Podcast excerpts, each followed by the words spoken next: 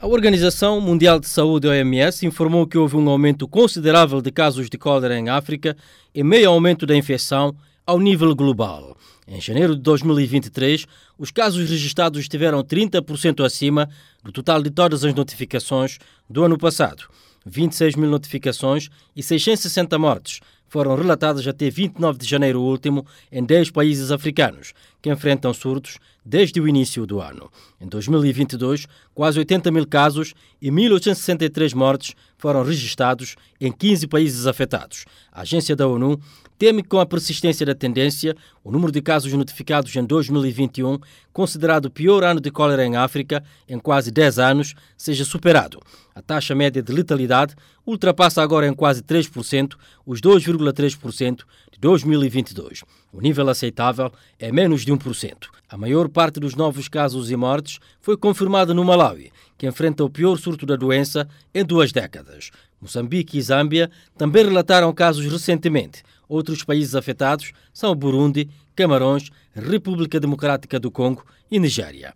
Na África Oriental, Etiópia, Quênia e Somália estão respondendo os surtos em meio a uma seca prolongada e severa, que deixou milhares de pessoas em extrema necessidade de assistência humanitária. A diretora regional da OMS para a África, Matsidi Somoet, lembrou que a agência apoia o reforço das principais medidas de controle para interromper o surto. O apelo aos países africanos é que aumentem o nível de prontidão no diagnóstico dos casos e montem uma resposta abrangente e oportuna. Os esforços conjuntos estão centrados no aumento da vigilância de doenças, medidas de prevenção e tratamento, envolvimento das comunidades e coordenação com parceiros e agências de vários setores para melhorar o saneamento e fornecer água potável.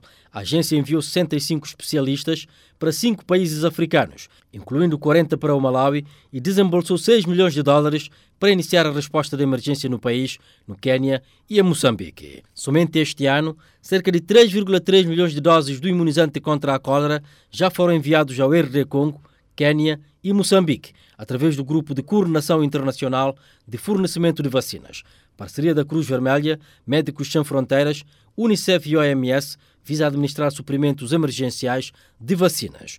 O grupo teve que adotar a abordagem de dose única em campanhas de resposta a surtos de cólera, suspendendo temporariamente o regime padrão de duas doses devido ao aumento global dos surtos, colocou enorme pressão sobre a disponibilidade de vacinas. Teme-se que um novo surto aprofunde a escassez. Os surtos ocorrem num contexto de eventos climáticos extremos, conflitos, surtos contínuos de doenças como o poliovírus selvagem e recursos financeiros limitados. De Bissau, Almatijani Candé, para a ONU News.